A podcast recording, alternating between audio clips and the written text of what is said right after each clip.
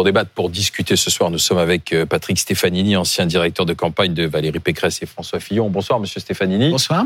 Bonsoir. Vous allez donc débattre avec Alain Duhamel. Bonsoir, Alain. Bonsoir. Euh, parler de cette euh, journée demain contre la réforme des retraites, savoir pourquoi faire. Mais avant de poser la question et d'écouter vos premiers éléments de réponse, quand même, la motivation est toujours là pour les syndicats. Bien sûr, cette journée de manifestation sera à suivre demain toute la journée, que ce soit en province ou à Paris, avec notamment Pascal de la Tour du Pin dès la, mi-journée, les principaux leaders syndicaux.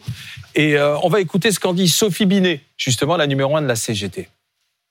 Le niveau de la journée sera ce que nous en ferons. Donc euh, j'appelle euh, toutes les personnes qui regardent la télévision actuellement à se mobiliser le 6 juin prochain en nombre euh, avec leurs collègues, leurs voisins, leurs familles, parce que c'est ça qui permettra d'être entendu le 8 juin à l'Assemblée nationale et c'est ça aussi qui permettra d'ouvrir des perspectives de progrès. Et nous ne lâcherons jamais les choses sur euh, cette réforme des retraites en exigeant qu'il y ait de nouvelles propositions de loi d'abrogation, par exemple, qui soient déposées à l'Assemblée nationale. C'est-à-dire que si euh, celle-là, ça marche pas, vous continuerez à demander à ce que les groupes déposent des propositions de loi d'abrogation. Oui. Quitte à ce qu'à chaque fois, ça se reproduise, c'est-à-dire les je pense que euh, j'espère d'ailleurs que euh, le, gouvernement, le président de la République, ne refera pas ce passage en force euh, systématiquement.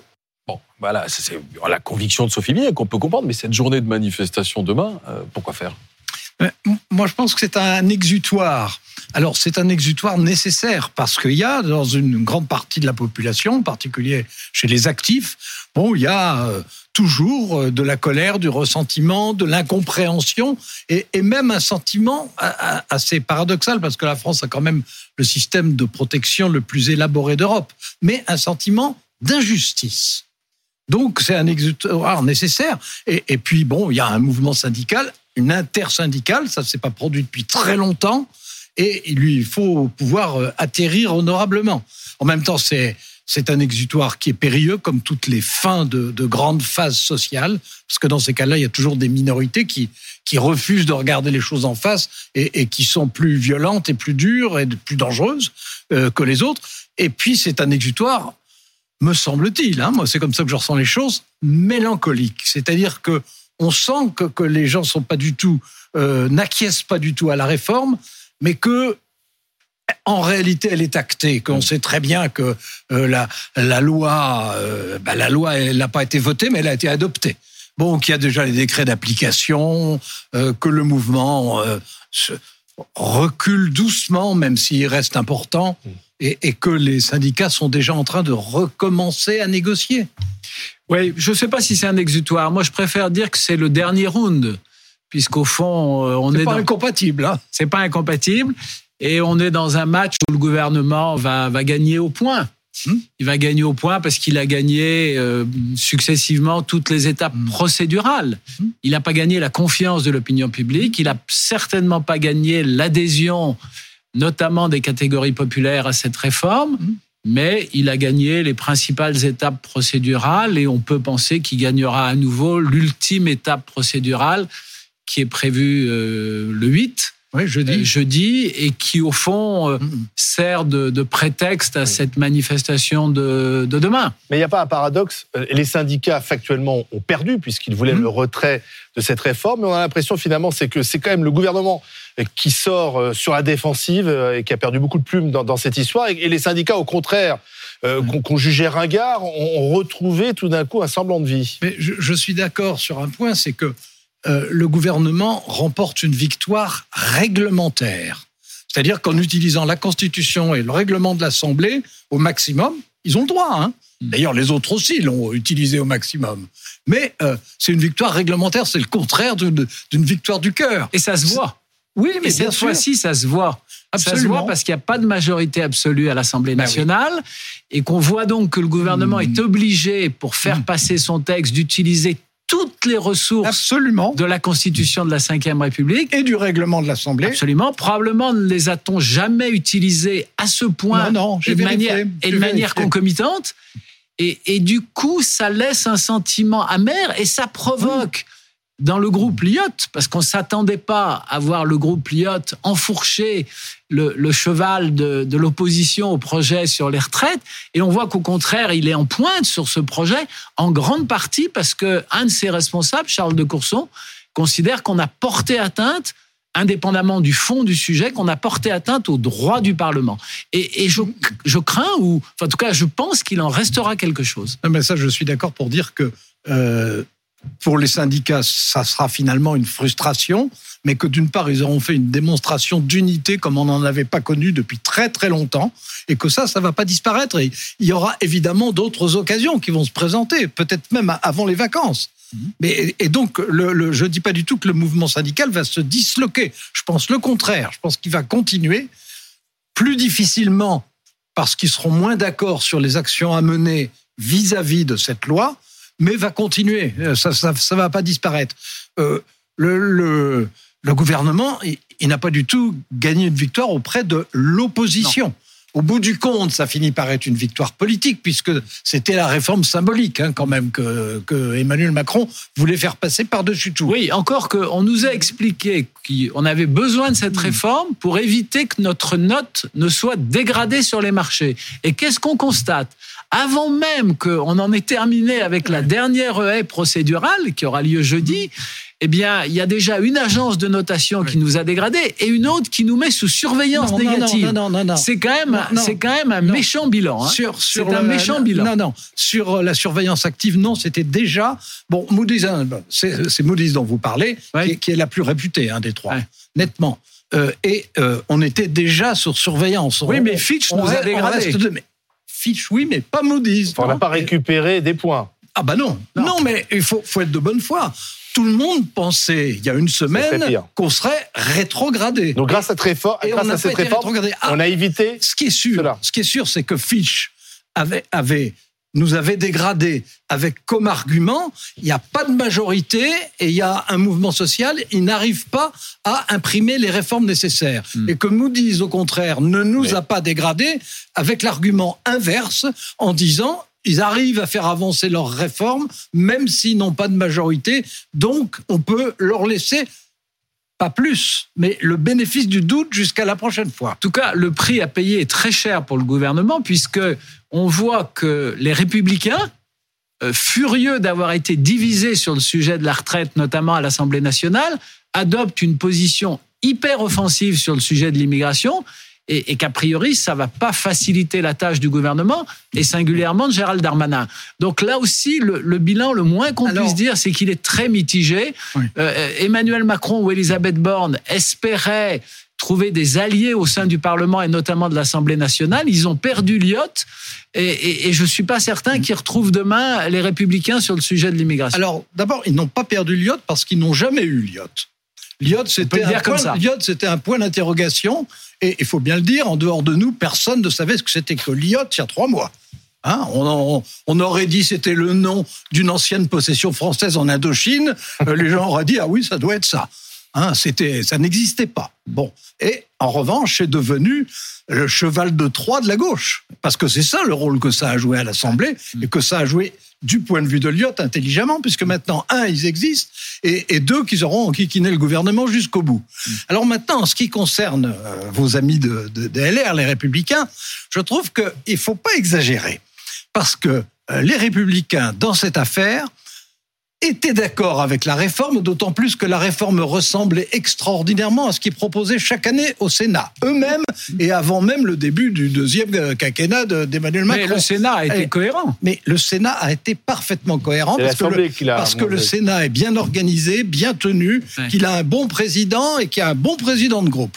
Donc le Sénat impeccable.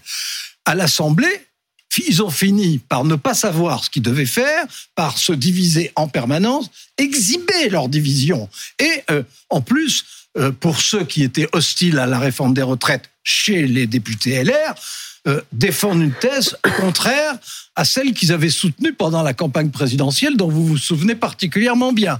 Bon, donc ils, ils, ont été en réalité incohérents et incohérent, il faut bien dire, euh, euh, efficace en étant pernicieux. Oui, mais parce que, la, parce, que la politique évolue et que vous aviez au sein du groupe LR euh, une figure comme Aurélien Pradier qui finalement s'est retrouvé d'accord avec une partie du groupe Lyotte, même avec le groupe Lyotte, pour pointer du doigt le fait que cette réforme, qui de mon point de vue ne restera pas dans l'histoire des réformes Non, mais des du retraites. non plus. Bon, Hein, donc je l'ai cette- dit, mais deux petits camarades peuvent C'est en témoigner. Maintes fois. Je l'ai C'est- dit depuis le début. C'était pas la réforme d'Alain Duhamel. Je Puisque depuis c'est- le cette début. réforme, elle est insuffisante Oui, oui, mais au on est regard de d'accord. nos perspectives démographiques. Et en plus, quelque part, elle, elle comporte une part d'injustice. Vous y avez d'ailleurs fait référence, c'est-à-dire qu'elle fait peser quand même une Oui, partie oui. non négligeable de l'effort sur les, Ah, ceux sur qui font des carrières active, longues ouais. et, et sur les salaires les plus Absolument. modestes. Mais oui, mais oui. Et, et- et ça, c'est ce qui est dénoncé par une partie des Républicains et par le groupe Lyot. Mais donc, derrière Ouais, les ouais. Républicains, un vire à gauche alors?